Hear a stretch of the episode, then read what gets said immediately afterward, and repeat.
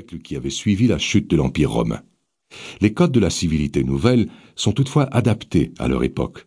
Ainsi, à la Renaissance, les Italiens ne déposent plus leur nourriture sur des tranchoirs pour la prendre avec leurs doigts selon la coutume du Moyen Âge, mais ils mangent dans des assiettes et se servent de la fourchette, dont l'usage ne sera répandu dans le reste de l'Europe que deux siècles plus tard. L'éducation de la jeunesse était une telle priorité pour les humanistes qu'un philosophe déjà célèbre, Didier Erasme de Rotterdam, crut bon d'écrire un manuel à leur intention. Son livre, La civilité puérile, publié en Suisse en 1530, constitue le premier manuel exclusivement consacré à la bienséance. Il est dédicacé au fils d'un prince que le philosophe salue comme un jeune enfant de grande espérance. C'est aussi le premier manuel de bonne manière accessible à un large public. Grâce à l'invention de l'imprimerie, il a connu un immense succès partout en Europe où il a été rapidement traduit en allemand, en anglais et dans d'autres langues. Les consignes d'Erasme sont précises et ses comparaisons très imagées, ce qui explique certes une partie de sa popularité.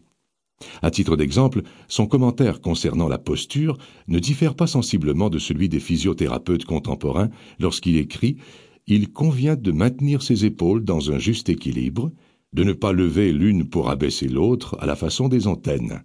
De tels défauts négligés chez un enfant se convertissent en habitude et détruisent, en dépit de la nature, toute la symétrie du corps. Ainsi, ceux qui par indolence ont pris le pli de se courber s'octroient une bosse que la nature ne leur avait pas donnée. Ceux qui s'accoutument à tenir la tête penchée s'endurcissent dans cette mauvaise position et, en grandissant, s'efforcent en vain de la rectifier. Les corps souples des enfants sont semblables à ces jeunes plantes que l'on courbe à l'aide de baguettes et de liens. Elles croissent et gardent à jamais le pli qu'on leur a donné. Ces comparaisons à propos des manières de table ne sont pas moins savoureuses lorsqu'il ajoute Il y a des gens qui, à peine assis, portent la main au plat. C'est ressembler aux loups ou à ces gloutons qui tirent la viande de la marmite et la dévorent avant qu'on ait, comme dit le proverbe, fait les libations aux dieux. Il y en a qui dévorent plutôt qu'ils ne mangent, comme des gens qu'on va mettre en prison tout à l'heure. Les filous mangent de la sorte ce qu'ils ont volé. D'autres engloutissent d'une seule fois de si gros morceaux qu'ils s'enflent les joues comme des soufflets. D'autres, en mâchant, ouvrent tellement la bouche qu'ils grognent comme des porcs. D'autres mettent tant d'ardeur à dévorer qu'ils soufflent des narines en gens qui vont suffoquer. Boire ou parler la bouche pleine est incivil et dangereux. Le livre d'Erasme a inspiré bon nombre d'auteurs, dont Jean-Baptiste de La Salle, le fondateur des Frères des écoles chrétiennes. Dans son manuel intitulé Les règles de la bienséance et de la civilité chrétienne, paru en 1711, de La Salle reprend presque textuellement les propos d'Erasme sans conserver son humour. Les règles de la bienséance et de la civilité chrétienne, plus ou moins remaniées ou adaptées au cours des ans, a servi de manuel de bienséance dans les écoles catholiques en Europe et en Amérique jusqu'au début du XXe siècle.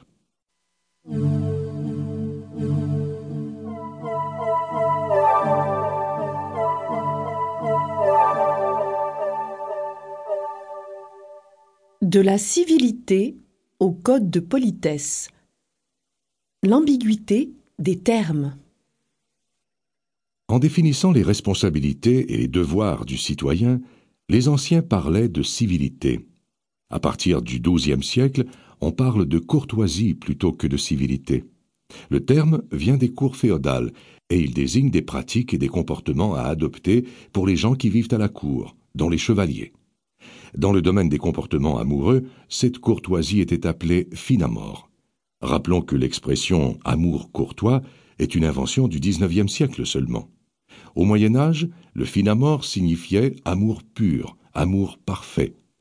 Les règles, voire la discipline du finamore, freinaient la brutalité des guerriers. Plus tard, à la cour de Philippe le Bon, au XVe siècle, le mot étiquette s'est appliqué à un formulaire sur lequel était inscrit l'emploi du temps du duc et de sa cour.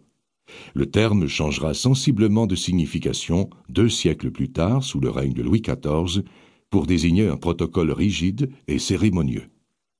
Le mot politesse, plus récent, a d'abord été synonyme de propreté, avant que l'usage du XVIIe siècle ne lui accorde le sens que nous connaissons aujourd'hui. Enfin, depuis le milieu du XXe siècle, l'expression savoir-vivre